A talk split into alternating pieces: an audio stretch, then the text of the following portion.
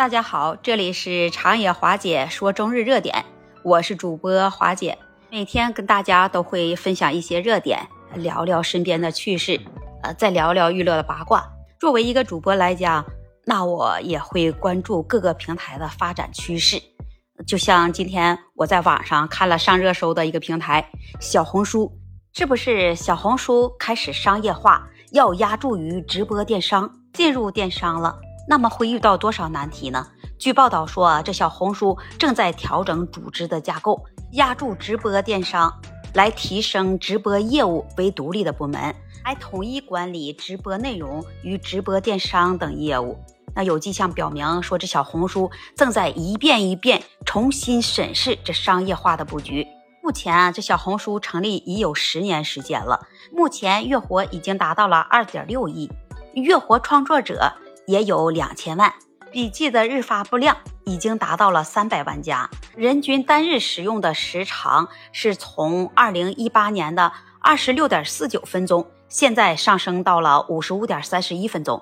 尽管距离某音、某手还有较远的距离，但已俨然成为流量新贵。也是由于小红书一直在坚定地推进去中心化的内容分发模式。一方面为中腰部博主啊提供了爆款频出的空间，另一方面呢，也导致这小红书不像某音、某手、某站一般具备强烈平台属性和标识度的出圈博主。那就算是前不久被称红为小红书带货的一姐，呃，董洁，她的粉丝数也才是一百四十八点六万。根据残小红统计说，目前粉丝数量最高的。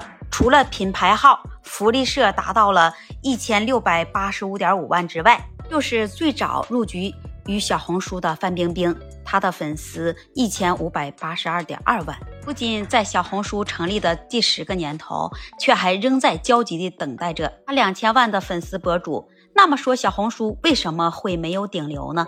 要聊起了这小红书第一位顶流博主。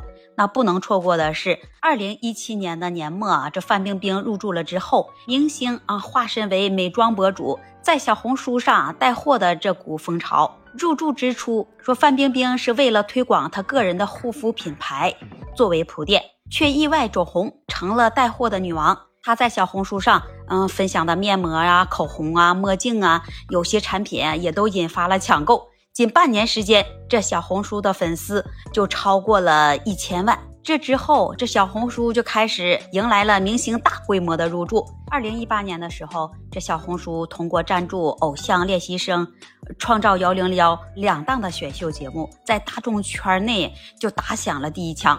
作为这赞助商呢，这小红书除了在综艺节目中植入 logo 啊、口播呀、贴片啊等常规的动作外，还邀练习生啊在入驻小红书的时候发布动态，同时还开通官方投票通道，让粉丝被喜爱的练习生来打 call。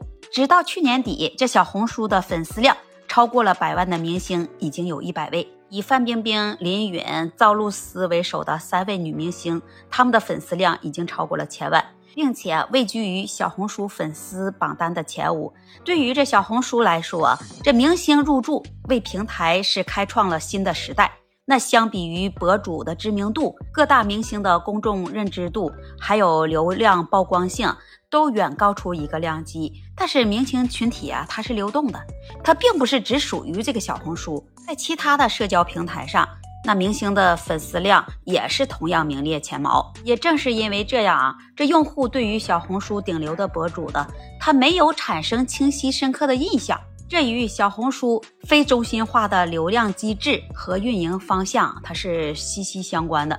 那总结原因，可能是与小红书对于这用户的激活机制相关。那就是说，当用户长时间没有发布笔记了，小红书可能就会给予这曝光奖励，来激励这些用户来发笔记。这种爆文的不稳定情况，那就反映出了这小红书的流量不会集聚在固定的博主群体，进一步就导致了啊迟迟没有顶流博主的出现。那顶流博主的缺位，不仅让小红书难以有具有平台特点的独特爆款，也对商业化的情况。产生了影响。直观来看啊，这相比于某音、某手和某站小红书上的腰部、尾部的博主呢，那就更会受到广告主的青睐。重要的是在于小红书它主打种草的效果，你根本就看不到直接的销售转化。有人就表示他自己选择的重心会倾向于其他平台直播带货能力强的博主。直播带货也一直是小红书商业化路上的一个难点。在这之前，小红书电商部门也经历了多次的调整。在去年的一月啊，这小红书电商负责人也是因为家庭的原因就离职了。小红书也进行了组织架构的调整，那些原有的社区部和电商部，它就合并成了新的社区部门。直到今年董洁直播间的出现，这小红书才有了可以拿得出手的标杆案例。大二月底，这董洁就在小红书进行了一场带货直播，没有三二一直接上链接的吵闹，也没有催单的压迫感。那没有主播在旁边啊捧哏啊配合呀，只有董洁一个人面对着镜头，在静静地介绍着商品。这样安静的画风，在直播带货界独树一帜。有数据显示说，当晚在直播观看的人数超过了二百二十万，连续六个小时位居于人气榜首，累计这 GMV 呃也超过了三千万元，登上了小红书的带货榜一。这对于小红书来说呢？这三千万的直播，呃，GMV 啊，已经是非常不错的成绩了。那在这之前，小红书的头部博主，他的单场带货交易额大多也都是在百万左右。在董洁完成了两场直播后，这小红书就公布了电商直播的数据，宣布啊说在将来呢，能为时尚品类的商家和主播来提供百亿流量的扶持，以及货盘选品、营销工具，还有平台服务等各种的扶持的政策。一直以来呢，这小红书也都是在努力实现电商。的闭环，董洁的带货表现无疑也是为此打了一个样。正因为如此，小红书需要打造标杆人物，在带动用户来搜索，呃，在对直播间产生关注。落到标杆博主的层面了，那目前来看，最有希望能突破两千万关注的明星博主是上升期的偶像演员。赵露思目前她的粉丝已是一千五百四十九点九万粉丝量的关注。那在小红书上，除了范冰冰之外，这粉丝量最高的也就是他了。当然了，那相比之下，这赵露思呢，对于小红书来说，更需要重视的那是董洁。董洁的小红书页面已经更新了签约 MCN 海宁一加一的信息。该公司是属于杨天真创办的一心娱乐旗下的公司，而且在董洁更新的最新一条视频中呢，他与杨天真。嗯，海宝主播丽儿宝贝啊，聊到松弛感的话题时候，这视频左上角就出现了点淘的 logo。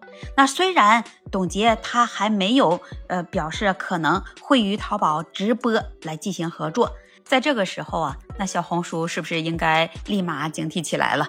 呃，想想自己如何用着流量的增长、商业的扶持来留住这位好不容易诞生的安利一姐。不管怎么说吧。那现在目前的情况是，小红书，仍旧是面临着原生博主的缺失，以及如何能留住人的问题。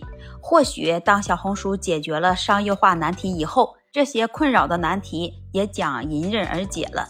那对于这小红书压住电商，你怎么看呢？欢迎在评论区留言。跟花姐互动，也欢迎您关注、订阅我的专辑。如果你有什么想法和看法，也欢迎每天早上七点到九点光临花姐的直播间，我们一起聊。那今天我们这期节目就聊到这里了，下期节目再见。